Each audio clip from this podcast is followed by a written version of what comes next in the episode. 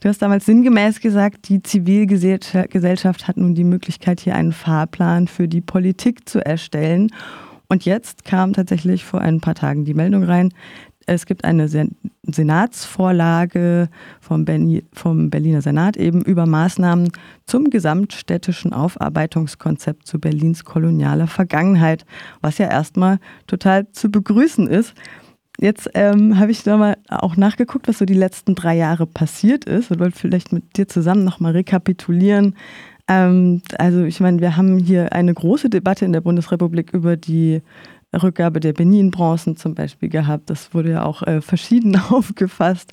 Ähm, es lagern mhm. aber weiterhin menschliche Überreste hier in, an, in Universitäten, in Archiven.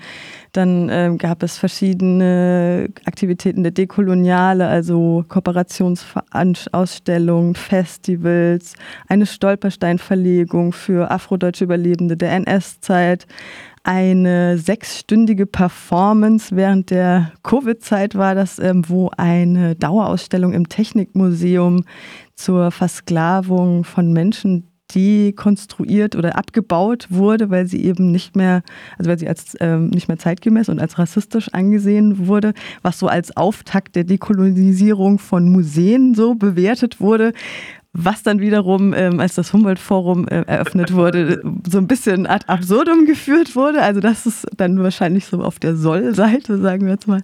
Ähm, die Verzögerung der Umbenennung der M-Straße ist hier auch noch so ein Ding, wo, wo wir drei, seit über drei Jahren drüber sprechen, was ja eigentlich vor drei Jahren schon beschlossen wurde, aber soweit ich weiß, also ich lebe nicht in Berlin, aber äh, immer noch nicht umgesetzt wurde. Äh, ja, genau. Kannst du vielleicht auch noch mal kurz auf die letzten drei Jahre so schauen?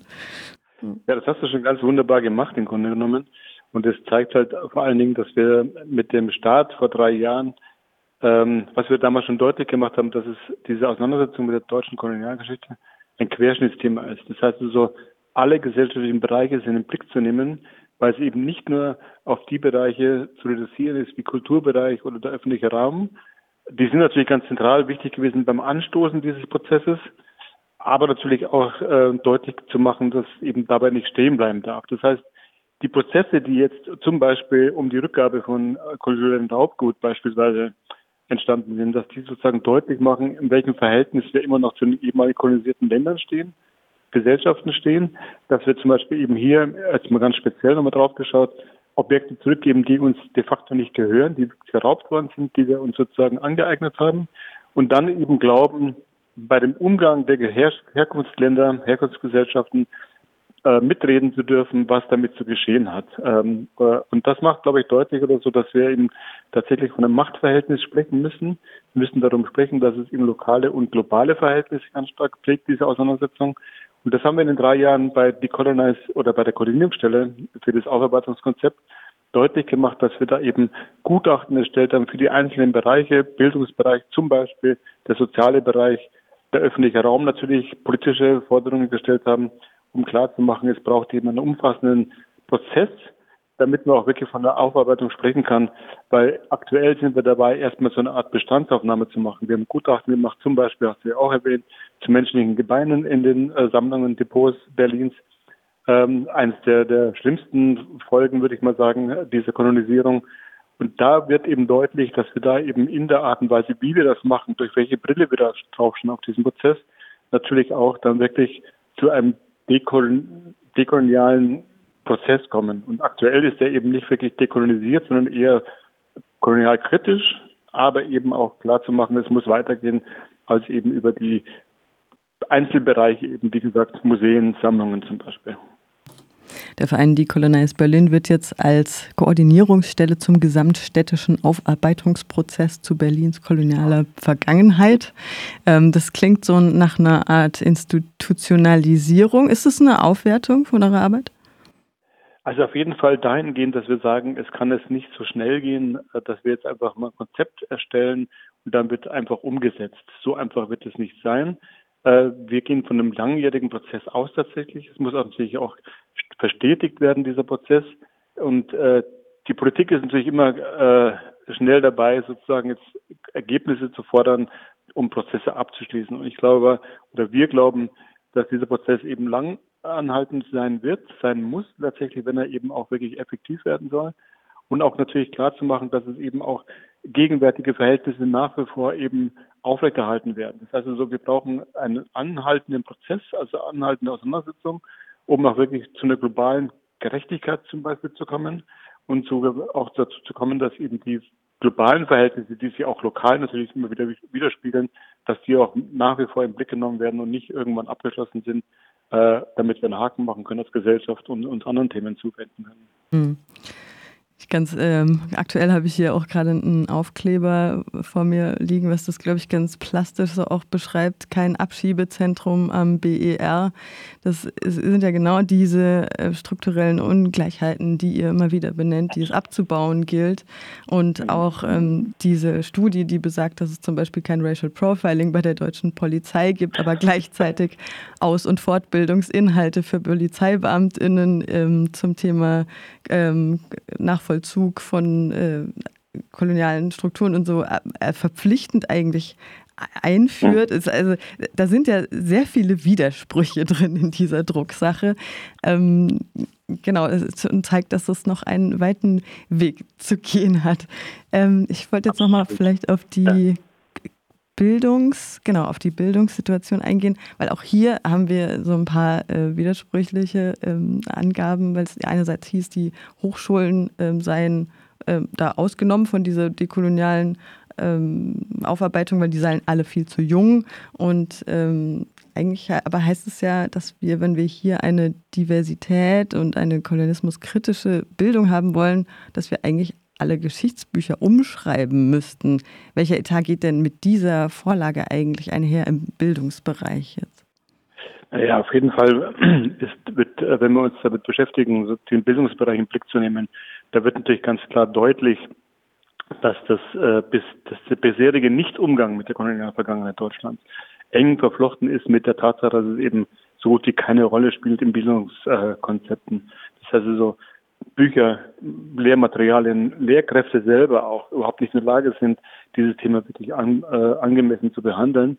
Und da müssen jetzt nicht alle Bücher umgeschrieben werden, aber sie müssen endlich mal ergänzt werden. Das heißt, die ganzen blinden Flecke, die ganzen Lehrstellen, die im Bildungsbereich äh, entstanden sind oder entwickelt worden, sie muss man ganz bewusst sagen, die müssen gefüllt werden, die müssen mit einer kolonialkritischen äh, Perspektive versehen werden. Denn die aktuellen Fragestellungen, das ist die Klimadebatte, das ist Migration und Flucht, die uns reihenweise auf die Füße fallen, die hängen eben mit dieser kolonialen Vergangenheit zusammen. Und wenn wir diese Fragen oder diese Fragestellungen oder Problemstellungen beantworten wollen, müssen wir natürlich auch im Bildungsbereich ansetzen, deutlich zu machen oder so, inwieweit sind wir eben noch eine Gesellschaft, die von kolonialen Verhältnissen durchdrungen ist, sowohl global als lokal, ähm, und inwieweit das bestimmt ist auch die politischen Handlungsfelder, da eben kolonial kritischer drauf zu schauen, äh, kritischer damit umzugehen, inwieweit unsere Gesellschaft konstituiert und zusammengesetzt ist und welche Problemstellungen dadurch entstehen, wenn wir uns nicht damit beschäftigen und das Husten wegzudrücken oder schnell abzuhaken. Die Drucksache ist ja bezüglich der Aufarbeitung der kolonialen Vergangenheit einer Stadt bundesweit bislang einmalig. Gibt es denn in anderen europäischen Städten Vorbilder? Das werde ich oft gefragt tatsächlich und versuche das mal wieder rauszufinden. Also mir ist, sind solche umfassenden Prozesse, wie jetzt hier in Berlin in Teilen stattfinden, nicht bekannt. Ähm, was aber auch nochmal deutlich macht, dass die europäischen Nationen, die sich an diesem kolonialen Projekt beteiligt haben, also England, Frankreich, Portugal, Spanien, Holland, unser Portugal, äh, habe ich glaube ich schon gesagt, dass diese Länder sich ja bisher überhaupt noch nicht wirklich mit ihrer Verantwortung beschäftigt haben. Dass sie so nie wirklich einen Bruch vollzogen haben zu dieser kolonialen Vergangenheit, nie wirklich aufgearbeitet haben oder auch Reparationen oder Wiedergutmachung bezahlt haben. Und das macht, glaube ich, klar oder so, wo wir tatsächlich noch stehen, insgesamt als Europäische Union, äh, da ganz am Anfang stehen und auch tatsächlich deutlich zu machen, es hat natürlich auch ganz viel mit Deutungshoheit zu tun, es hat ganz viel mit Machtverlust zu tun und hat natürlich auch ganz klar damit zu tun, wie unsere wirtschaftlichen Verhältnisse aufgebaut sind. Und deswegen fehlen solche Prozesse auch in anderen europäischen Gesellschaften, ähm, weil ein Land allein, in Deutschland zum Beispiel, wie auch immer das momentan organisiert wird, kann das natürlich nicht leisten, wird das nicht leisten. Und da bräuchte es natürlich tatsächlich eine europäische Initiative, dass ja auch die anderen europäischen Nationen sich endlich mal kritischer mit ihrer Vergangenheit beschäftigen. Wenn ich mir jetzt auch lokal die, die Zivilgesellschaft anschaue, wir hatten hier zwei Kolonialismus-Ausstellungen, die auch qualitativ ähm, kritisch gesehen wurden, unterschiedlich. Ja. Aber es gibt eine sehr, eben eine sehr aktive Zivilgesellschaft mit Freiburg Postkolonial, was sich seit 20 Jahren hier mit äh, mit kolonialer Geschichte in Freiburg befasst, recherchiert, publiziert. Es gab vereinzelt Restitutionen menschlicher Gebeine aus den Freiburger Archiven, aber immer noch eine sehr große Sammlung, die sogenannte Alexander Ecker Sammlung. Ähm, und es gab vereinzelt auch Straßenumbenennungen, auch hier, die wenig Aufsehen erregten, aber immerhin. Ähm, kann sich Freiburg ein Beispiel an Berlin nehmen?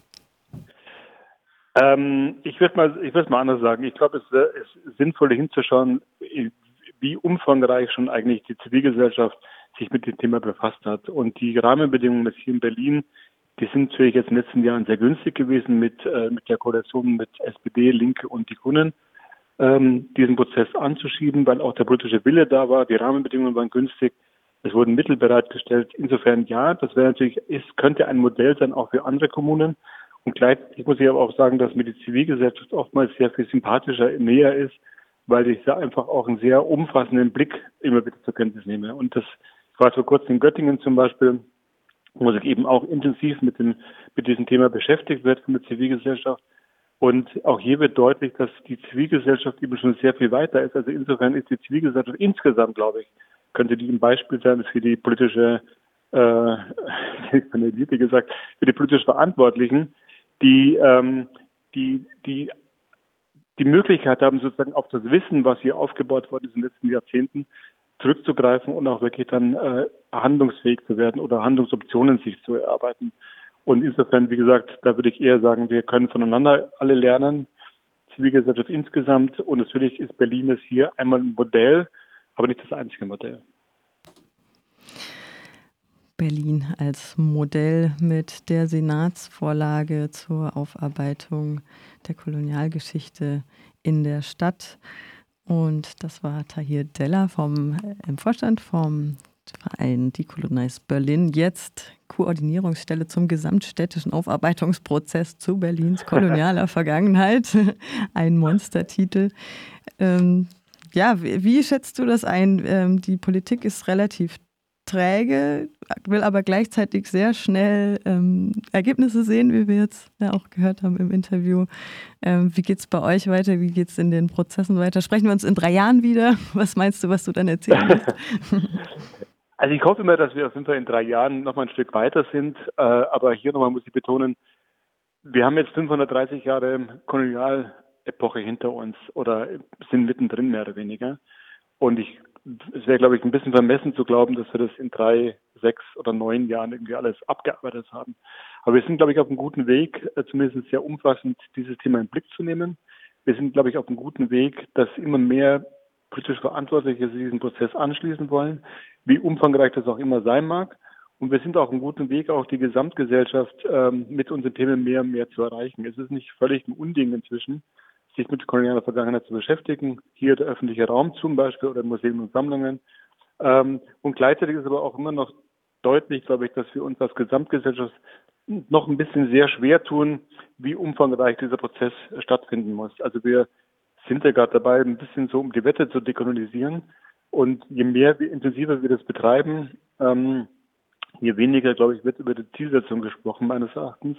Und ich glaube, das im Blick zu behalten, wird die nächsten Jahre unsere Aufgabe sein, deutlich zu machen, ist, ja, es ist ein Querschnittsthema, es betrifft alle gesellschaftlichen Bereiche und auch deutlich zu machen, dass wir eben die anstehenden Fragestellungen, die ich schon erwähnt habe, nur dann beantworten können, wenn wir uns auch mit diesem kolonialen Projekt tatsächlich intensiv beschäftigen.